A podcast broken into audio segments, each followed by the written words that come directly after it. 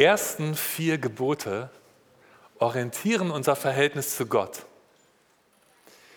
In den weiteren Geboten geht es dann um unser zwischenmenschliches Zusammenleben. Aber die ersten vier orientieren unser Verhältnis zu Gott. Da hatten wir also erstens, unser Gott ist ein Befreier, der uns aus Abhängigkeiten befreit bis heute. Und zweitens, sein, seine Größe ist mehr als jedes Bild, das du dir von ihm machen kannst. Drittens ist in seinem Namen unser Heil und deswegen sollen wir seinen Namen nicht missbrauchen, sondern gut gebrauchen. Und jetzt im vierten Gebot unterbricht er alles, was wir tun, unsere Produktivität und auch unsere Ablenkung und lenkt unsere Aufmerksamkeit auf ihn. Wir schauen dafür in das vierte Gebot, Exodus 20 ab Vers 8. Halte den Ruhetag in Ehren den siebten Tag der Woche. Er ist ein heiliger Tag, der dem Herrn gehört. Sechs Tage sollst du arbeiten und alle deine Tätigkeiten verrichten. Aber der siebte Tag ist der Ruhetag des Herrn, deines Gottes.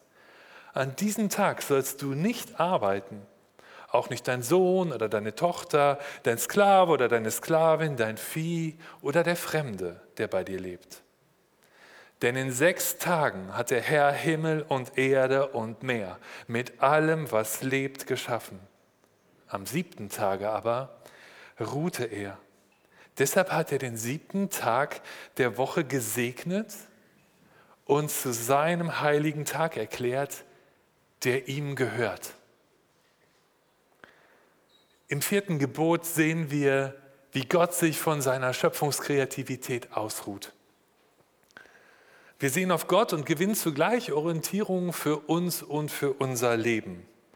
Angesichts der Flutwelle von Daten und Informationen, die uns Woche für Woche, Tag für Tag so begegnen, suchen wir in den Geboten nach Weisheit. Die Wissenschaft hat die Weisheit längst aus den Universitäten verdrängt. Aber wir ahnen, dass die Wissenschaft nicht die letzte Fragen unseres Daseins beantworten kann. Und wir suchen Orientierung in der Vielzahl von Studien und Fallzahlen und suchen nach Weisheit und lesen das vierte Gebot. Und wir sehen, dass Gott sich ausruht von der produktivsten Woche in der Geschichte dieser Welt. Er ruht sich aus von der produktivsten Woche in der Geschichte dieser Welt. Diese Woche wird ihm keiner nachmachen. Niemals. An sechs Tagen hat er alles geschaffen. Alles das ist. Den Himmel und die Erde, Wasser und Land, Tag und Nacht. Manche haben sich gefragt und gesagt, wieso muss er sich ausruhen? Er hat doch nur Worte gesprochen. Aber dann schau mal hin, was in diesen Worten steckt. Wie viel Kreativität, die Geheimnisse der Natur, vom Makrokosmos bis in den Mikrokosmos. Gott hat Entfernungen geschaffen, die mit der unfassbaren Einheit des Lichtjahres nicht zu messen sind. Und gleichzeitig hat er alle Details unseres Immunsystems geschaffen. Durch seine Worte wurden die kahlen Höhen der Berge und gleichzeitig die Meere und ihre Tiefen und auch die skurrilen Lebewesen, die in diesen Tiefen immer noch krabbeln und schwirren und schwimmen, als könnten sie im Wasser fliegen. Gott schuf die Farbenpracht einer Sommerwiese. Gott schuf sonnengereifte Orangen und Tomaten. Gott schuf den Flügelschlag des Kolibris und den tollpatschigen Gang des Tapirs. Was für eine Kreativität und das alles in einer Woche. Gott mühte sich um seine Schöpfung. Von Erich Fromm stammt der Satz, man müht sich um das, was man liebt. Und worum man sich müht, das liebt man. Gott schuf unsere Welt in mühevoller Kreativität und davon ruhte er am siebten Tag. Gerade im Alten Testament wird uns sehr menschlich von Gott gesprochen. Und diese menschliche Rede von Gott enthält eine tiefe Wahrheit, denn in dieser menschlichen Rede kommt uns Gott ganz nah. Und das wird besonders deutlich, wenn wir uns das hebräische Wort anschauen, das hier für Ausruhen steht. Nafash. Das Wort kannst du dir merken, dann kannst du sagen, ich weiß mindestens ein hebräisches Wort. Nafash. Nafash heißt auf Deutsch so viel wie verschnaufen. Durchatmen nach schwerer Anstrengung. Durchatmen. Das Wort kommt in der Bibel nur dreimal vor. Einmal beim verjagten König David, der flieht und fliehen muss und von Dreck und Steinen beworfen wird, so steht es im Text. Und irgendwann entrinnt er auf seiner Flucht seinen Feinden und dann Nafasch. Er atmet auf, er ist entkommen. Ein zweites Mal begegnet uns das Wort ähm, in Bezug auf äh, die Arbeitsmenschen ähm, und Arbeitstiere, die am siebten Tag durchatmen dürfen. Nafasch. Und das dritte Mal eben Nafasch auf Gott bezogen. Merkst du, wie er uns nahe kommt? Auch Gott, Nafasch, atmet durch nach einer mühevollen Woche. In sechs Tagen macht er Himmel und Erde und alles, was darin lebt. Und dann, Nafasch, er atmete durch. Gott atmet auf. Gott verschnauft. Es berührt mich, wie nahe er uns damit kommt. Er atmet auf wie David auf seiner Flucht, wie ein Flüchtling, der durchatmet nach der Flucht, atmet Gott auf. Der atmet auf wie jemand, der erschöpft ist von der Arbeitswoche. Gott kommt uns nah in diesen hebräischen Erzählungen von seinem Wesen. Er kann sich ausruhen. Hast du das tief in deinem Gottesbild verankert, dass Gott sich ausruhen kann, dass er heilsames Aufatmen schätzt? Das brauchen wir für unser Gottesbild. Denn die Antreiber, die uns manchmal in der Woche so beschäftigen, äh, beeil dich, pass auf, dass du nichts verpasst, die kommen nicht von Gott. Unser Gott kann ausruhen. Und so ist das vierte Gebot Wertschätzung für unsere Produktivität, aber zugleich auch seine heilsame und weisheitliche Begrenzung. Der Ruhetag jedenfalls ist kein Tag, der dir zusätzlich Stress machen soll. Das wäre ja ein Widerspruch in sich. Gott hat den Sabbat für den Menschen geschaffen und nicht den Menschen für den Sabbat. Wer hat das gesagt? Jesus. Als er angeklagt wurde, weil seine Jünger am äh, Sabbat Ehren raufen, so heißt das. Ähm, und da hat er gesagt, Gott hat den Sabbat für den Menschen geschaffen und nicht den Menschen für den Sabbat. Dieser Zugang, den Jesus zu uns öffnet, ist ein wichtiger Zugang zu den Geboten Gottes. Die Gebote sind für uns da. Sie eröffnen uns Freiheitsräume. Sie eröffnen uns Freiheit. Und das erklärt auch den Untertitel für unsere Predigtreihe, die Kunst befreit zu leben. Die inneren Antreiber machen uns eher unfrei. Beeil dich, optimier dich, pass auf, dass du nichts verpasst. Diese Antreiberstimmen, diese ruhelosen Motoren, die lassen uns unruhig werden, wenn wir es mal versuchen, in der Woche zur Ruhe zu kommen. Aber sie kommen nicht von Gott. Denn Gott ist nicht ruhelos produktiv. Im Neuen Testament lesen wir, dass Jesus sogar schlafen konnte, als der Sturm auf dem See tobte. Schlafen im Gottvertrauen. So viel Gottvertrauen hätte ich gerne in unserer beschleunigten und unübersichtlichen Gegenwart.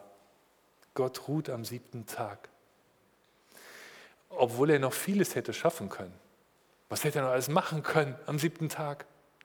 Gott, den ganzen Tag, da wäre viel bei rausgekommen, aber er ließ es gut sein.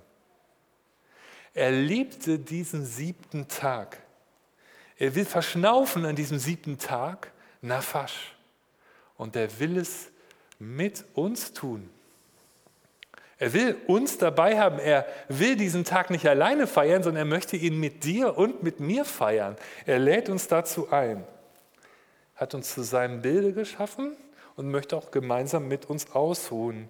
Das ist das Geschenk, die Freiheit dieses vierten Gebotes, dass wir zu mehr bestimmt sind als zu ruheloser Produktivität. Und ich denke auch zu mehr als dem Hin und Her der WhatsApp-Nachrichten in der Woche. Gott sagt dir jeden Morgen, Sonntagmorgen, nun lass liegen, was in der Woche liegen geblieben ist und komm zu mir. Ich will mit dir meinen Tag feiern, Nafasch.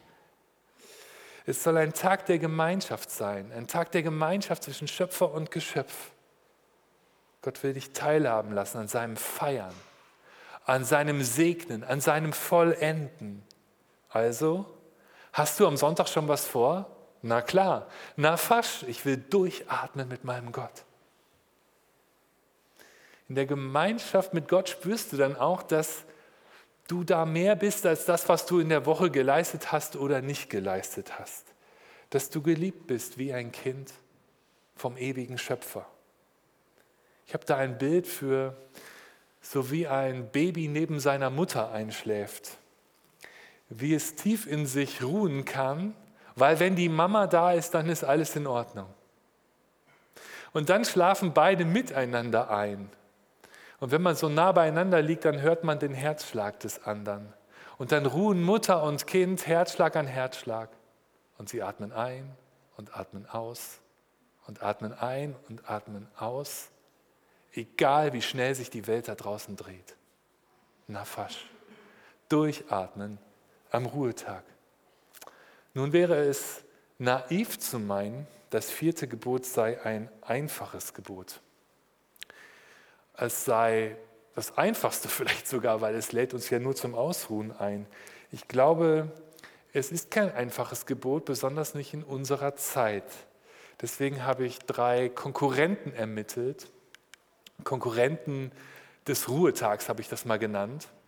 Und die ersten Konkurrenten, die kommen von innen, die habe ich gerade schon mal angedeutet, die inneren Antreiber.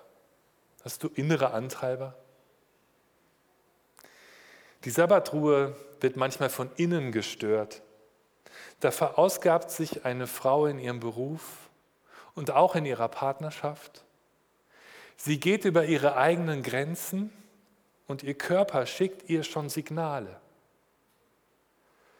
Und irgendwann erzählt sie ihrer Freundin, am Sonntag, da könnte ich ja eigentlich ausruhen. Aber wenn ich mich dann so hinsetze und die Hände in den Schoß lege, dann fühle ich mich irgendwie zu nichts nütze und faul. Da ist niemand, der diese Frau drängt, außer die Stimme in ihr selbst. Antreiber machen uns in vielen Situationen leistungsfähig und produktiv. Sie kennen aber zuweilen keine Grenze. Sie flüstern uns bei allem, was wir tun, etwas zu. Beeil dich. Oder wenn du das jetzt nicht mehr machst, wie wird dann die nächste Woche werden? Wie soll die Prüfung werden?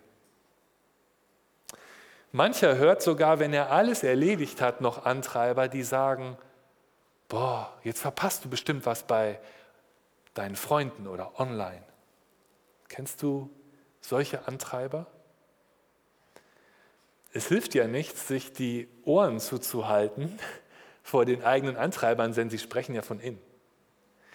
Aber vielleicht kannst du mit deinen Antreibern ins Gespräch kommen. Oft sind sie schon früh im Leben irgendwie initialisiert. Aber je länger du dich kennst, umso besser kennst du auch deine Antreiber. Und im besten Fall kannst du mit ihnen ins Gespräch kommen, so nach dem Motto, ähm, cool, dass du da bist. Und jetzt willst du bestimmt gleich wieder sagen, beeil dich. Aber weißt du was? Heute habe ich keine Lust auf dich zu hören. Innere Antreiber als Konkurrenten des Ruhetags. Ein zweites, was nicht von innen kommt, ein zweiter Konkurrent des Ruhetags in unserer beschleunigten Welt, die verflüssigte Arbeitswelt verflüssigte Arbeitswelt. Die Konkurrenz des Ruhetags kommt nicht nur von innen.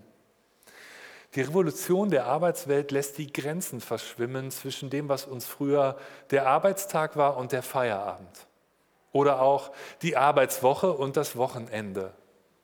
Verflüssigte Arbeitswelt. Das bedeutet so viel wie gerade auf dem Weg zum Einkaufen für die Familie noch die dienstlichen Mails checken. Arbeitssoziologen haben diesen Trend schon weit vor der Pandemie beobachtet und auch beschrieben. Und VW sah sich irgendwann genötigt, eine Anweisung zu erlassen, am Wochenende keine dienstlichen Mails mehr. Ob sich alle daran halten? Und die Pandemie hat diese Entwicklung noch verstärkt. Die Digitalisierung ist jetzt überall. Wir haben diese Woche eine Einladung zum Elternsprechtag erhalten, der wird digital stattfinden. Und da steht drin, seien Sie bitte pünktlich im digitalen Raum. Okay. Und aufgrund der großen äh, Anzahl an Gesprächen haben wir die Zeit für die Gespräche verkürzt. Okay. Äh, und da wir jetzt nicht mehr im Raum, also im Schulgebäude unterwegs sind, haben wir auch die Pausen zwischen den Gesprächen gestrichen. Okay. Was macht das mit den Eltern, die von einem Gespräch ins andere springen? Und was macht das auch mit den Lehrerinnen und Lehrern? Digitalisierung beschleunigt alles. Oder das Homeoffice, schnell in den Zoom, aber gleichzeitig sucht dein Kind einen Pullover. Okay, du schaltest dich in Zoom ein, der Termin steht ja. Und dein Kind ruft aus der Küche, ich finde meinen Pullover nicht. Du schaltest auf Stumm und rufst über die Schulter, er muss über dem Stuhl in der Küche hängen. Schaltest wieder ein, das äh, Meeting wieder ein, da ruft dein Kind aus der Küche, er ist nicht über dem Stuhl. Du siehst Einzelne auf dem Bildschirm lächeln und hoffst, dass sie diese Situation auch kennen. Gleichzeitig sendet dir deine Freundin eine WhatsApp-Nachricht, willst du nicht mal endlich antworten? Und du siehst auch noch auf dein Smartphone und vor fünf Minuten hat sie dir eine Sprachnachricht gesendet, du tippst rein, ich bin gerade im Zoom.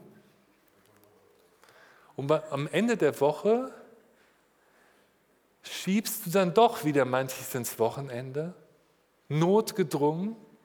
Und plötzlich ist der Sonntag vorbei und die neue Woche ist da. Und wo war nochmal der Ruhetag? Jemand sagte mir kürzlich, die Tage verfliegen und ich verliere mein Zeitgefühl. Und ich habe mich dabei ertappt, mir Ereignisse anhand von Corona-Varianten zu merken. Und das ist ja auf Dauer auch nicht so gesund. Also, wo ist das Zeitgefühl geblieben? Und diese Frau sagt dann zu mir, ich schreibe jeden Tag zwei Sätze über meinen Tag in ein Tagebuch. Und ich habe gedacht, etwas Sabbat mitten in der Woche. Für einen Moment mal schauen, was passiert hier eigentlich gerade. Denn selbst wenn wir es in den Sonntag schaffen, wie kommen wir dann aus der Beschleunigung in die Entschleunigung? ein dritter Konkurrent für den Ruhetag, digitales Werben um deine Aufmerksamkeit. Selbst wenn es uns gelingt, die Arbeit der Woche am Sonntag ruhen zu lassen. Es gibt ein Werben um unsere Aufmerksamkeit. Schon wieder so viele Nachrichten auf dem Smartphone und man will ja Freunden auch antworten. Und dann diese Nachricht von Netflix, Christian, wir haben einen Film hinzugefügt, der dir gefallen könnte. Ihr wollt vielleicht wissen, welchen Film. Ne? Schaffe ich es nicht zu klicken? Und warum werden mir im Netz jetzt überall Fahrräder angeboten? Ach ja, wir haben ja neulich ein altes, neues, gebrauchtes bei Google gesucht. Die mächtigsten Unternehmen dieser Welt, du weißt schon, die Big Five aus den USA, Alphabet, Amazon, Apple, Microsoft und Meta, billionenschwere Unternehmen sammeln permanent rund um die Uhr Daten von dir und mir. Und das tun sie auch am Ruhetag. Und sie wollen auch am Ruhetag deine Aufmerksamkeit und meine Aufmerksamkeit. Unsere Aufmerksamkeit ist gegenwärtig die wertvollste Ware der Welt. Dafür sammeln die mächtigsten Unternehmen unaufhörlich unsere Daten. Und endlich gibt es einen Schutz dafür, das ist dieses kleine Fenster, das du auf jeder Website immer wegklickst, wenn da steht, ähm, wir informieren Sie über die Cookies, die wir und so weiter akzeptieren, akzeptieren, akzeptieren, damit es weitergeht. Und dann wundere ich mich, dass jetzt überall in der Online-Werbung mir Angebote gemacht werden für Hörgeräte für Männer ab 50. Der hätte ich jetzt auch nicht unbedingt gebraucht. Ne? Aber du merkst, wir werden sozusagen, unsere Aufmerksamkeit wird umworben. Da gibt es eine Konkurrenz um deine Aufmerksamkeit. Und es sind tatsächlich milliardenschwere Unternehmen mit ziemlich vielen Möglichkeiten, die alles einsetzen, unsere Aufmerksamkeit zu bekommen. Ich habe eine Idee, die ist nicht ganz neu. Ich habe sie aus einem guten Vortrag von Johannes Hartl. Er nennt es digitales Fasten. Digitales Fasten. Ist es vielleicht dran, uns der digitalen Welt zu entziehen, von Zeit zu Zeit digital zu fasten, das Smartphone und alles mal auszumachen, vielleicht wenigstens einen Teil des Ruhetages, du merkst, wie bescheiden ich formuliere, oder vielleicht den ganzen Ruhetag? Schaffen wir das? Fasten bedeutet immer Verzicht. Fasten ist nichts Einfaches. Aber der Verzicht kann dir und mir und auch unserer Gemeinschaft zum Gewinn werden. Du merkst innere Antreiber, verflüssigte Arbeitswelt und digitales Werben um deine Aufmerksamkeit. Der Ruhetag hat in der Gegenwart mächtige Konkurrenten. Deswegen versuchen wir es nochmal, angesichts dieser Konkurrenten uns für einen Moment auf die Weisheit dieses Ruhetags zu konzentrieren. Ich nenne das erste Mal Besinnung vor Gott. Besinnung vor Gott. Vor ihm wirst du nicht nach deiner Leistung und Produktivität und auch nicht nach dem, was du mal kaufen wirst, beurteilt. Er meint wirklich dich. Und diese Art von Zuwendung, die nicht auf deine Leistung oder Produktivität aus ist, ist so selten geworden in unserer Welt, dass wir kaum noch glauben können, dass es sie wirklich gibt. Er meint wirklich dich. Und in diese Gemeinschaft ruft er dich. Und in dieser Gemeinschaft wird es dann auch möglich, zur Besinnung zu kommen, heilige Entscheidungen zu treffen, von denen ich schon in der Predigt zum ersten Gebot gesprochen habe. Wenn da tatsächlich andere Abhängigkeiten sind und andere Götter in unserem Leben, Wann sollen wir denn zur Besinnung kommen, wenn es nicht einmal in der Woche wenigstens eine Unterbrechung gibt von dem, was uns ständig beschallt? Wenn wir einmal nicht auf das gucken, was da gerade blinkt. Leben sieht, gewinnt ein ganz neues Licht in der Gegenwart Gottes. Der Ruhetag lässt sich durchatmen, nafasch, vor Gott. Und das gibt dir etwas Abstand, um darüber nachzudenken, was dich in der Woche treibt. Eine Chance zur Besinnung zu kommen. Und das Zweite, die Weisheit des Ruhetags das Geheimnis der Anbetung. Anbetung ist kein besonders moderner Begriff, aber eine alte und große Weisheit. In ihr steckt die Weisheit, endlich dreht sich einmal nicht alles um mich. In all dem, was wir besprochen haben, dreht es sich irgendwie um uns. Anbetung bedeutet, es dreht sich endlich einmal nicht alles um mich.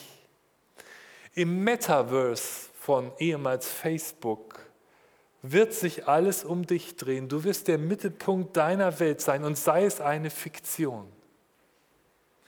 Aber nach biblischem Verständnis ist der Mensch nicht geschaffen, Mittelpunkt der Welt zu sein. Vielleicht dreht sich manchmal deshalb alles so schnell um uns, weil wir nicht dazu geschaffen sind, der Mittelpunkt der Welt zu sein. Wären wir der Mittelpunkt der Welt, fänden wir keinen Abstand mehr zu uns selbst. Wir sind immer noch fähig, unsere Aufmerksamkeit zu lenken. Gelingt es uns, trotz aller Ablenkung und trotz aller Produktivität an einem Tag in der Woche unsere Aufmerksamkeit auf unseren Schöpfer zu lenken, auf ihn zu sehen und befreiend zu erleben, dass sich nicht alles um uns dreht. Ich gewinne Abstand von mir und meinen Klicks, mit denen ich Objekt in einem profitablen Spiel bin. Vor Gott dreht sich nicht alles um mich. Über Jahrtausende hätten die Menschen nicht verstanden, dass in diesem Satz Freiheit steckt. Dass sich einmal nicht alles um mich dreht. Das vierte Gebot ruft uns und es lockt uns. Der Lebendige ruft uns in seine Gegenwart aus der Unruhe der beschleunigten Welt zu sich. Denn wir sind bestimmt zur Anbetung des ewigen und lebendigen Gottes und Schöpfers dieser Welt. Anbetung ist die Antwort auf Beschleunigung. Gott ist auch im beschleunigten Alltag bei dir. Aber deine Aufmerksamkeit ist in diesem beschleunigten Auf äh, Alltag häufig bei dem, was blinkt. Anbetung heißt, bewusst in seinen Resonanzraum zu treten, bewusst in seinen Resonanzraum zu treten. Hier kann ich sein, hier kannst du sein und hier steht er im Mittelpunkt. Es ist eine Kunst, in der Konkurrenz der beschleunigten Welt in diesen Resonanzraum zu treten. Für das Verstehen des vierten Gebots ist also wichtig zu verstehen, dass es nicht das Geheimnis darin hat, nichts zu tun, sondern in seine Gegenwart zu treten, in der Beziehung mit ihm aufzublicken, aufzuatmen, anzubeten. Das ernährt meine und deine Seele. Und dann öffnet er wieder den Himmel über dir. Und dann wird Großes wieder groß und Kleines wieder klein. Holy, holy is the Lord. Amen.